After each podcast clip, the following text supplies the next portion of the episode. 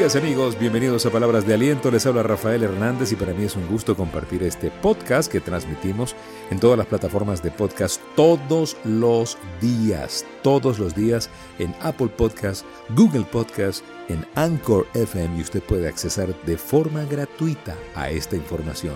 Gracias por compartirla y por formar parte de esa comunidad de gente que no se rinde, que sigue adelante que triunfa y que quiere más y más de la vida. ¿Sí?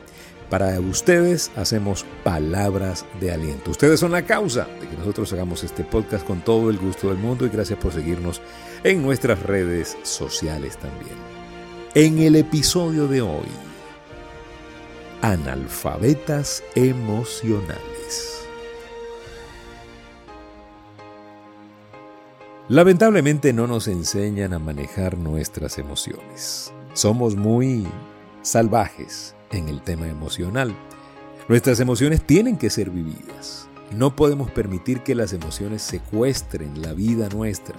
No podemos seguir siendo víctimas de nuestras emociones. Bernardo Stamateas dice una frase muy poderosa. Él dice, nuestras emociones están allí para ser sentidas, pero no para dominar nuestra vida, ni cegar nuestra visión, ni robar nuestro futuro, ni apagar nuestra energía, porque al momento de hacerlo, se volverán tóxicas. Eso lo dice Bernardo Estamateas. Recomiendo muchísimo todos los libros de Bernardo Estamateas, empezando por el, el libro Gente Tóxica. Espectacular. Pero es muy cierto lo que dice. Tenemos que aprender a controlar nuestras emociones y no que nuestras emociones nos controlen a nosotros.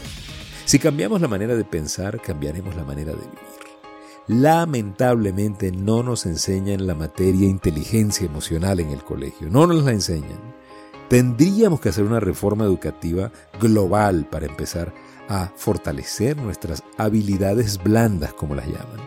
Pero tenemos que aprender a manejar las emociones. Investigando un poco para para palabras de aliento, encontramos el alfabeto emocional del Dr. Hitzig. Pero Rafa, ¿qué es eso del alfabeto emocional del Dr. Hitzig, dirás tú? Bueno, este alfabeto divide las conductas en dos letras, las conductas R y S. Y también divide las actitudes en dos letras, actitudes D y actitudes A. Por ejemplo, los pensamientos negativos nos llevan a conductas con R, ¿Cuáles son esas conductas? Rabia, rencor, resentimiento, rechazo, reproche, represión, resistencia. Todas empiezan con R. Ahora, todas ellas generan una cosa llamada estrés. Y el estrés tiene una influencia importante en la fisiología del cuerpo a través de la hormona cortisol. Cuando estas conductas se mantienen en el tiempo, el cortisol permanece en altas concentraciones en nuestra sangre. Y eso, por supuesto, daña los tejidos arteriales, las células cerebrales. Todo esto conlleva un aumento en el riesgo de padecer enfermedades vasculares. Mucho cuidado. Ahora, las conductas R, esas que acabo de nombrar, hacen que se produzcan las actitudes de... ¿Cuáles son las actitudes de Rafael? Bueno, depresión, desesperación, desolación, desánimo. Por el contrario, los pensamientos positivos producen conductas S.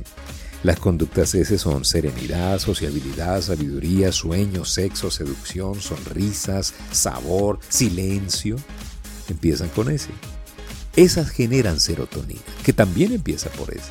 Es un neurotransmisor que mejora la calidad de vida.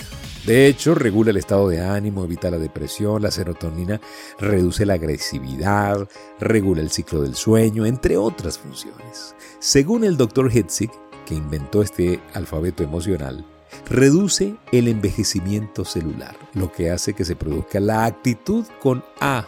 ¿Y cuáles son esas actitudes? Bueno, amor, amistad, aprecio, acercamiento, ánimo. De lo cual este doctor dedujo que lo que sucede cuando nos hacemos mala sangre, ¿no? Es que se produce un déficit de serotonina y un exceso de cortisol. Ahora, esto es totalmente perjudicial.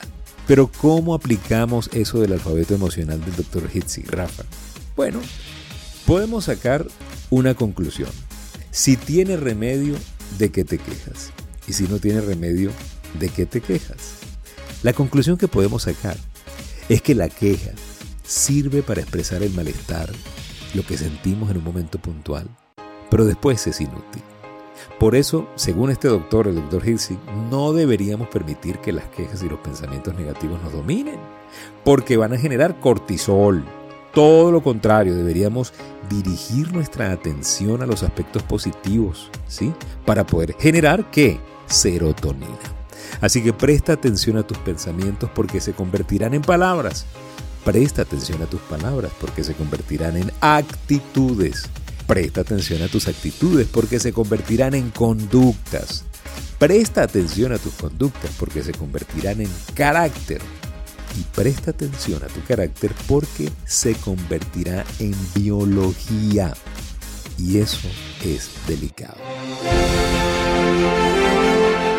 Muchísimas gracias por escuchar palabras de aliento. Gracias. Este podcast sale dos veces por semana en los grupos de WhatsApp y Telegram, pero sale todos los días, todos los días, todos los días a través de Anchor, Apple Podcast, Google Podcast y todas las plataformas. Suscríbase que es gratuito y usted puede recibirlo a diario. Gracias por seguirnos en Instagram, arroba rafael.genteexcelente, en el Twitter Rafael Life Coach, en el canal de YouTube Life Coach Trainer Channel y gracias por visitar www.soygenteexcelente.com. Gracias por compartir este mensaje con sus amigos y no olviden, si pongo a Dios de primero, nunca llegaré de segundo.